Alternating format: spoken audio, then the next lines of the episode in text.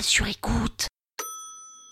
Cet épisode a été réalisé grâce à la mémoire. Vous savez, cette faculté de conserver et de se rappeler des choses passées Eh Bien là, pendant que je fais cet épisode, précisément maintenant, je vois sur ma table basse une boîte à biscuits dans laquelle j'ai mis des sachets de thé, évidemment. Je fais pas partie de ceux qui ont des placards remplis de biscuits parce que sinon je les mangerais. Et là me vient cette pub que vous devez aussi sûrement connaître tous par cœur. Hi dad Oh, notre petite française Tu sais, j'ai découvert un délicieux cookie, presque aussi bon que ceux de mom. Hello de Lou. Hello? Oh, it's Kate. She says hello. Hello, Kate. Is she eating okay at least? Oh, Kate. Alone in France. Hello, the cookie maiden Lou. C'est pas mal l'imitation là, non? Ouais, pas mal, hein? Ouais, pas mal. Moi, je suis pas mal hein, en imitation, ouais. Ouais, pas mal, pas mal, ouais.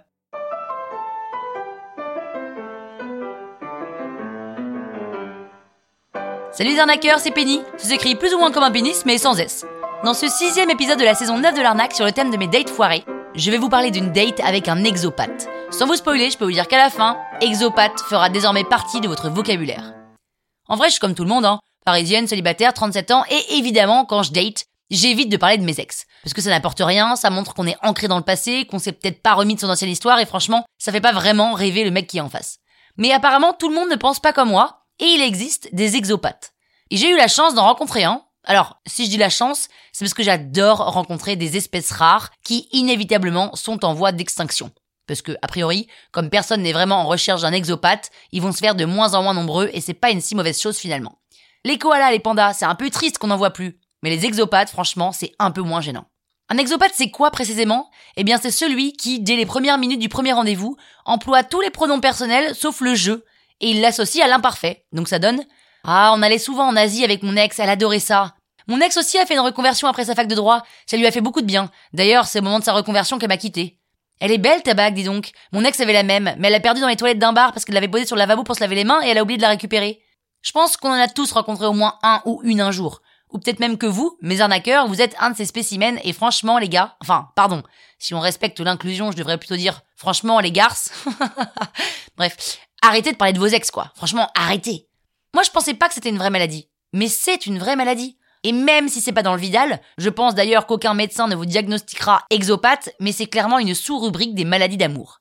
Quand j'ai daté un exopathe, je savais pas qui l'était. Il l'avait pas précisé sur la bio de l'application sur laquelle on s'est rencontrés, et je pense que s'il n'avait pas été malade, on serait peut-être encore ensemble. On sait pas. Il était assez beau, il avait l'air intelligent, je pense que potentiellement il aurait pu me faire rire, mais j'aime pas me sentir comme cette robe qu'on a dans son placard mais qu'on ne porte que quand vraiment notre préféré est déchiré, trop petite ou même trop usée. La conversation en entier, je l'ai pas enregistrée malheureusement, mais en même temps, je me la suis tellement passée en boucle dans ma tête, en me disant que ça pourrait être une scène de film que je m'en souviens par cœur. C'est joli comme prénom, Pénélope. Mon ex aussi avait un joli prénom. Ah bon, elle s'appelait comment? Charlotte. Ah, c'est drôle, c'est mon troisième prénom.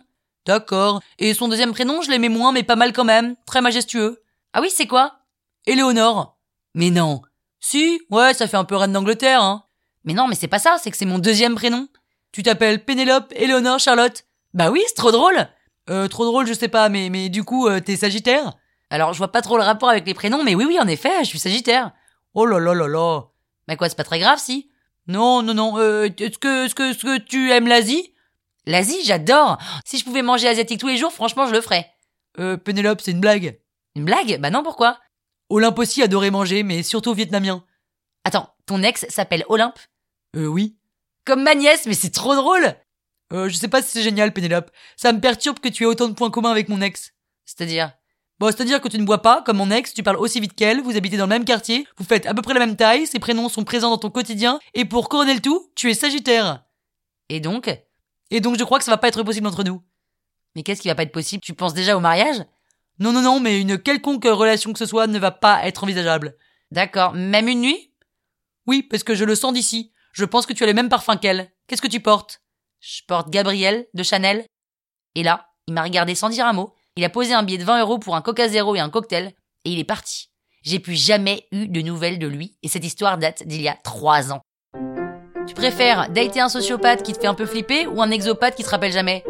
Bah clairement un sociopathe, hein, parce qu'au moins avec lui, même si c'est pas tenable sur la longueur, tu peux potentiellement passer la nuit avec. Non mais je te jure, non mais à force, moi je vais être l'ex de personne aussi à cause de tous ces dingos là. J'en ai marre, oh là là, j'en ai marre La toile sur écoute.